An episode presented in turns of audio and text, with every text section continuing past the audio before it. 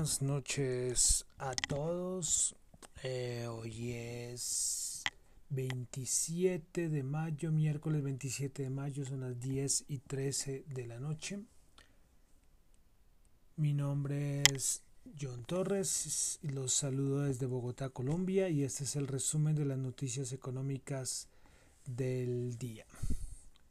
Bueno, saludamos a los que nos escuchan en vivo en este momento y a los que escuchan nuestro podcast en Spotify. Bueno, comenzamos entonces con el resumen de las noticias económicas del día de hoy. Eh, bueno, hoy quedó comprobado de cierta manera que la bolsa va por un lado y la economía va para otro lado. Ya hoy viendo ese, ese optimismo en, las, en los mercados bursátiles ya hoy desbordado, ¿no? Desbordado el optimismo, mientras que las economías van por otro, van, a ritmos diferentes, parece. Pero bueno, eh, comenzamos, eh, vamos a comenzar hoy, bueno, hoy vamos a abordar dos puntos importantes. El primero, y con el que vamos a comenzar, es Europa. Europa hoy fue en las horas de la mañana, fue como lo clave hoy a nivel de noticias porque, bueno, recordemos todo lo, de este fondo para recuperación económica de Europa.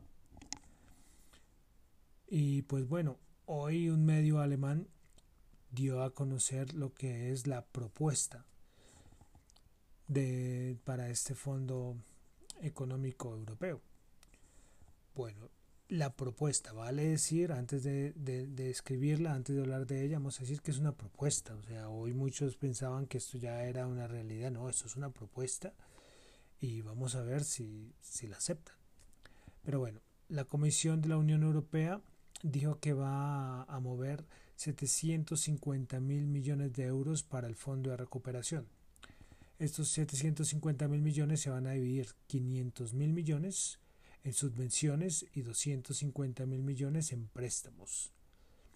La Comisión también propondrá emitir 500 mil millones en deuda conjunta.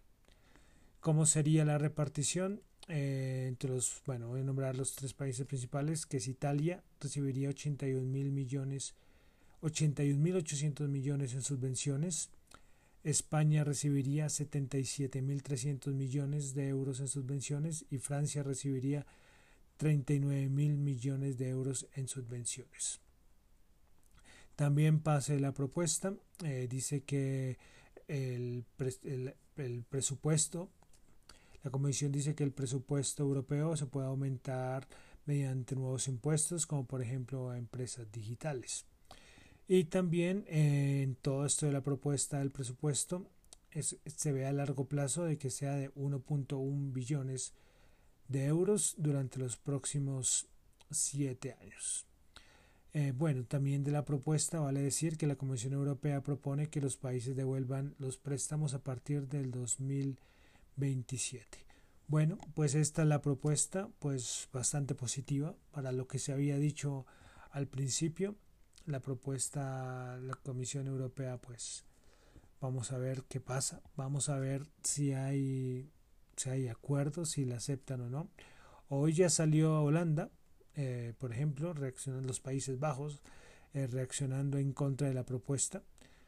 Por ejemplo, ellos afirman que las negociaciones tomarán un tiempo y por tanto que esta propuesta definitiva, que esta propuesta no es definitiva, es decir, que, que puede ser buena para unos países, pero que, que bueno, que ellos van a analizarla bien. Eh, Sabemos que los países del norte, Dinamarca, Suecia, Holanda, Austria, bueno, eh, están en contra de la parte de las subvenciones. Y ahora vamos a ver, ya está la propuesta eh, a nivel de mercados reacciona muy bien, el euro reacciona muy bien, los bonos en Europa reaccionaron muy bien. Y vamos a ver si esta propuesta coge forma y, y la aceptan. Esto era la principal noticia, eso fue la principal noticia hoy en, la, en las horas de la mañana respecto a Europa. Bueno, también vale decir algo de Europa, que Christine Lagarde, la presidenta del Banco Central Europeo, aseguró que la contracción de la economía de la eurozona va a variar entre un 8 y un 12%. Ella dice que ese escenario que se veía una caída normal, no, no más del 5% ya, ya, son los para, ya, son, ya, es, ya es poco probable. Ella ve una cosa mucho peor. Ella ahora la ve entre el 8 y el 12% en el escenario más pesimista. Bueno, pasemos a, de una vez a lo que es Estados Unidos y aquí abordamos de nuevo el, el siguiente campo de discusión y volvemos con, con todo lo que pasa entre Estados Unidos y China.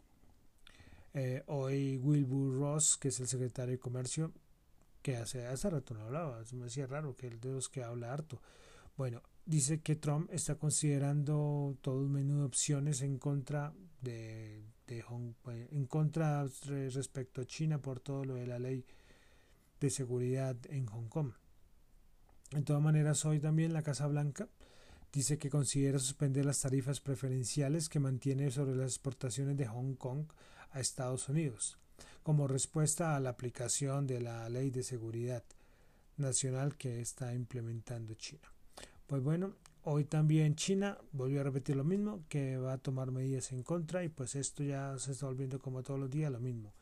Pero concreto, concreto, creo que las cosas concretas las está haciendo Estados Unidos. Vamos a ver, esperar hasta dónde, hasta dónde aguanta China y cuál va a ser la respuesta. Porque el momento el que ha tomado muchas cosas, la, la iniciativa, para decirlo de alguna manera, ha sido Estados Unidos, con sus leyes contra las empresas, las listas negras, ahora este que va a suspender las tarifas preferenciales. Bueno, Estados Unidos parece que está tomando las cosas, bueno, mm, un poco más en serio pero ahora vamos a esperar China. China tiene que responder en algún momento, entonces tendremos que estar muy pendientes. Esos son los aspectos fundamentales del, del, día de hoy de los mercados y de la economía eh, y a ver hacia dónde va, hacia dónde va.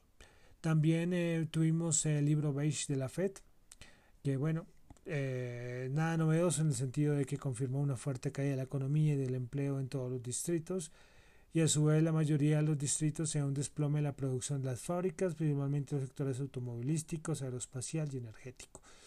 Bueno, nada novedoso, ya esto como que lo hemos repetido varias veces. Igual los miembros, hay unos también presidentes de la FED que han hablado, pero no han dicho mayores cosas eh, diferentes a lo que han venido repitiendo. Entonces, pues ya lo hemos dicho muchas veces respecto a niveles de desempleo. Bueno, eh, hoy también tuvimos un índice, el Richmond de la, el, perdón, el índice manufacturero de la Fed de Richmond. El anterior había sido de menos 53, se esperaba menos 47 y pues menos 27. Lo que dije ayer, y creo que voy a seguir repitiendo. Vemos como poco a poco todos estos índices manufactureros van de cierta manera saliendo positivos o mejorando, mejorando, no tan positivos, pero sí mejorando contra los anteriores. Bueno, vámonos a, dejando Estados Unidos, vámonos a Colombia. Esto es una noticia de hace un, rato, que la Cámara de Representantes aprobó el proyecto de Avias Data del sector financiero. Recordemos que este es el popular proyecto de borrón y cuenta nueva, que todos están hablando de las cosas positivas, las cosas negativas. Eh, pues esto ya va a ser eh, bueno, ya es revisado por la Corte y ahora pasará a sanción presidencial. Ya el gobierno dice que quería hacer algunos cambios. Es un documento bastante largo. Para los que no lo han escuchado, bueno, voy a leer una de las propuestas de, del senador que hizo la que lideró este proyecto. Por ejemplo, dice que la amnistía por única vez para los colombianos que se pongan al día en los 12 primeros meses de vigencia de la ley y para quienes lo hayan hecho con anterioridad se extendió de seis meses a un año por la crisis del, del COVID-19. Otra de los puntos de este proyecto es si las personas tienen una deuda menor al 15% del salario mínimo, deberán comunicarlo dos veces antes del reporte. Bueno, eh, otra, otro punto de esto, la calificación crediticia de un ciudadano deberá normalizarse de inmediato cuando se elimine el reporte negativo. Eh, la consulta de información crediticia para el titular siempre será gratuita y no disminuirá la calificación y por ejemplo se y otra es otra que se protege a las víctimas de suplantación personal y saldrá del reporte con solo denuncia en fiscalía. Bueno, eh, esto, es, esto es complicado, esto de verdad que es complejo. Por ejemplo, a mí, por ejemplo, el punto, esto ya es opinión personal, eh, esto, por ejemplo, que la, la suplantación, suplantación personal, eh, parece, eso me parece bueno. Por ejemplo, ese punto me parece bueno Lo de la consulta de información crediticia será gratuita. Bueno, también puede ser bueno. El problema viene con lo otro, ¿no? Los otros de los tiempos y de borrar de las, de las entradas negativas, ahí viene la discusión. Ahí es cuando la discusión viene ahí. Porque los bancos, de cierta manera, se basan, como si la, información que tienen, eh, es basado en, estas centrales de riesgo. Eh, bueno, esto va a ser de discusión eh, muy larga. Ya se había hablado los días anteriores, yo hasta ahora lo toco porque, porque bueno, ya fue aprobado. es un problema de información. Yo, yo, yo, yo entiendo que de pronto a, a, plazo inmediato puede ser bueno, pero a un mediano plazo no sé qué va a pasar, porque es que los bancos ahora no es que van a decir, bueno, ya ya este no está la central de riesgo, pues ahora sí vamos a, a prestar. Y bueno, y no solo los bancos, porque para ciertos servicios también se tienen que, para muchos servicios también se, se consultan en esas centrales de riesgo. Pues bueno, es un problema que lo veo, lo veo difícil, lo veo difícil porque no sé cómo van a, cómo va a ser, cómo va a ser ahora las decisiones del sector financiero a la hora de otorgar un préstamo. Porque porque es que la información que ellos tenían era basada en esas centrales de riesgo. Eso es una parte, como se dice, de información asimétrica. Eh, bueno, no sé, esto tiene, para mí, en algunos aspectos tiene más contras eh, que pros. Y bueno, veremos a ver si le hacen alguna modificación, tocará volver a leer, tocará volver a leer y ver qué es, cuál es el documento final, pero, pero mm, complicado, complicado este borrón y cuenta nueva y puede ser que un proyecto que la idea es beneficiar a la gente para acceder a un crédito pueda irse en sentido contrario y que acceder a un crédito se convierta en algo mucho más difícil.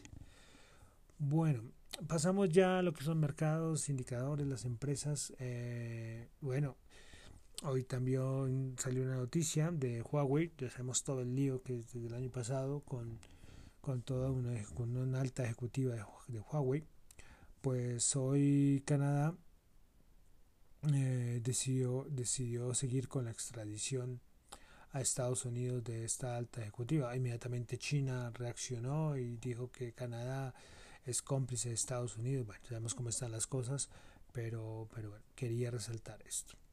Del petróleo, eh, bueno, recordemos que ayer, ayer en Rusia dijeron que estaban pensando otra vez como en relajar todos los recortes que venían haciendo. Pues esto no le gusta al mercado porque, se decía que, la, que estos recortes eran para apoyar y para contener la oferta. Bueno, y que ahora empiecen a nombrar esto, pues no le gusta al mercado. Pues hoy, hoy Rusia y Arabia Saudita dicen y que van a mantener el compromiso de seguir coordinados en los recortes de producción pero vamos a ver si relajan esos recortes. Pues al mercado no le gusta mucho eso, ¿no? No le gusta mucho que de pronto vaya a empezar otra vez a aumentar la producción o a disminuir los recortes. Bueno, la producción tendrá que aumentar cuando se regularice ya toda la demanda.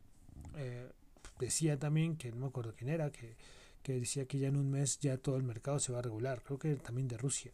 Es una cosa casi imposible porque recordemos lo que yo decía hace unas semanas y es que el petróleo, primero se consume el petróleo que está almacenado para después empezar a producir y empezar otra vez a, ofrecer, pero por el momento es el almacenado y el almacenado hay un montón.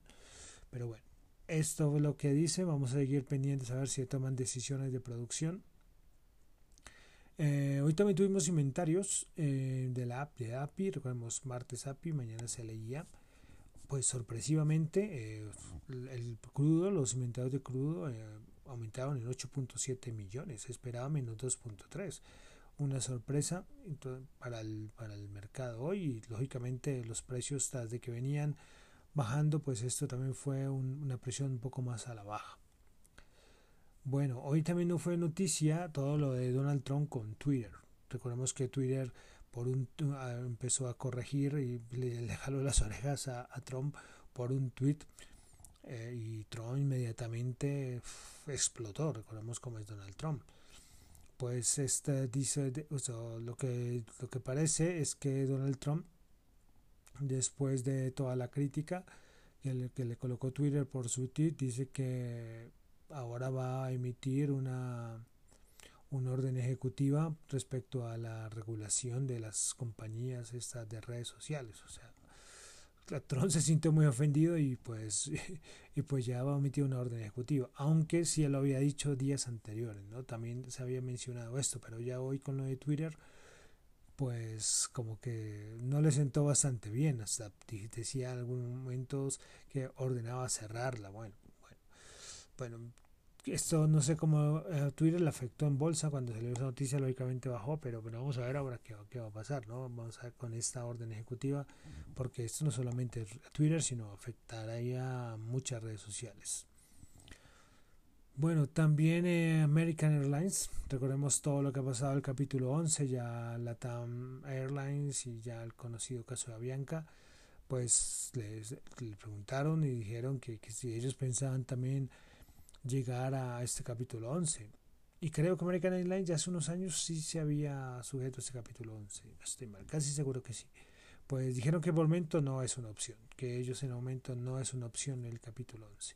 Ya otras dos aerolíneas, ah, lastimosamente no me acuerdo en ese momento, dijeron que podían también recurrir al capítulo 11. Es que la sectora de aerolíneas será como el último eslabón, yo creo que de, de normalización, ¿no? Aunque para viajes de, internacionales, porque puede ser que empiecen a funcionar de pronto eh, a nivel interno, pero, pero a nivel de viajes internacionales todavía será un poco controlado. ¿no?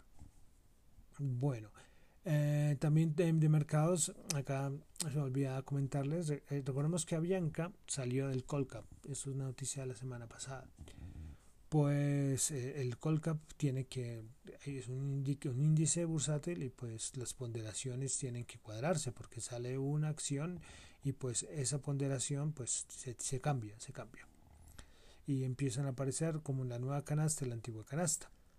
Por ejemplo, en la variación, por ejemplo, ISA aumentó al 4.2%, el Grupo Energía Bogotá 2.4%, Nutres a 2.2%. Las más desfavorecidas, eh, el grupo Argos menos, 5, menos 1.5%, Bancolombia menos 1.5% y Preferencia Bancolombia menos 3.3%. Entonces con esta nueva canasta, con toda esta de cierta manera variación, pues eh, ISA salió beneficiada. Y todo, como decimos, es por el cambio de, de Avianca. Después, venir, ya después vendrá otra vez la regla de la canasta, creo que es en el mes de julio, si no estoy mal. Junio, julio, bueno, no me acuerdo creo que es julio. Y, vendrán más ponderaciones y todo, pero quería nombrar esto del, del Colcap. Bueno, pasemos entonces ya a los indicadores económicos eh, y a los índices bursátiles. Comenzamos entonces con el Dow Jones Industrial que subió 553 puntos, 2.2% y 2.2%, 25.548. Increíble, lo, el, ya estos indicadores ya apuntan a máximos históricos. Todavía falta mucho, pues le faltan 3.000 puntos, pero ya pasó los 25.000. Recordemos que hace dos meses estaban 18.000, 19.000 puntos. Bueno, del Dow Jones Industrial, eh, principales ganadoras estuvo American Express 7.3, Goldman Sachs 6.9 y JP Morgan 5.7. Principales perdedoras, Walmart menos 1.1, Pfizer menos 0.2 y Visa menos 0.2%. Vamos ahora con el Nasdaq. El Nasdaq subió 72 puntos, 0.7%, 9.412 puntos. El Nasdaq, las mayores ganadoras, estuvo Ascena Retail con 73%, 36 KR Holdings con más 51%, y Coda Octopus con el 18%. Principales perdedoras del Nasdaq, Centric Brands con el menos 33%, Alcobra menos 28% y Applied DNA con menos 13.7%. El SP500 subió 44, 44 puntos, 1.4%, 3.036 puntos. Vamos a ver si... Esa es la clave, ¿no? Esa es la clave, que se mantenga por encima de los 3.000, 3.100 porque recordemos que todo el mundo y los que están familiarizados con la bolsa y con los aspectos técnicos sabemos que los 3000 puntos es la línea a batir, ¿no? Es como es una línea no solo un valor psicológico, sino el aspecto técnico es muy importante. Hoy cerró en 3036. Bueno, principales ganadoras del SP500, Macy's 19.6, Gap 18.3, Nordstrom 16.8. Principales perdedoras, Resmed menos 4.2, EQ2 Corporation menos 3.9% y MSCI Inc. con menos 3.3%. El Colcap subió 15 puntos, 1.4%, 1088 puntos. Hoy coloqué un gráfico en mi Twitter donde, el, donde comparé unos índices bursátiles y, miren dónde está el Colcap. El Colcap era de los peores con otros, pero ya los otros, Rusia, Austria, eh, ya, Grecia ya lo superaron. El, el Colcap está muy abajo, muy abajo. Bueno, eh, principales ganadoras, Avianca, que aunque sea en modo subasta, con, no son grandes volúmenes, pero, pero sigue, subió a 39.5. Hoy también se me olvidó decir que Avianca como que admitía, le decía la, al, NICE en Nueva York, le decía, ok, si quiere puede deslistarme la acción. O ya acá, aunque sea en modo subasta, van 39.5, una locura. Avianca subió 39.5, Bancolombia 7.5 y Preferencial Colombia con el 6.1. Principales perdedoras, ETB menos 3.5, con Concreto menos 2.2 y Semargo con el menos 2.1. Bueno, vámonos ahora con el petróleo. El WTI 32.2 bajó 1.9. El Brent también bajó 34.2 bajó 1.8 dólares. El oro 1708 subió 5 dólares. Y finalmente el dólar 3742 subió 17 pesos. Bueno, con eso entonces por hoy terminamos con el resumen de las noticias económicas del día. Mi nombre es John Torres, me encuentran en Twitter en la cuenta arroba John Chu, en la cuenta arroba Dato Economía. Muchísimas gracias.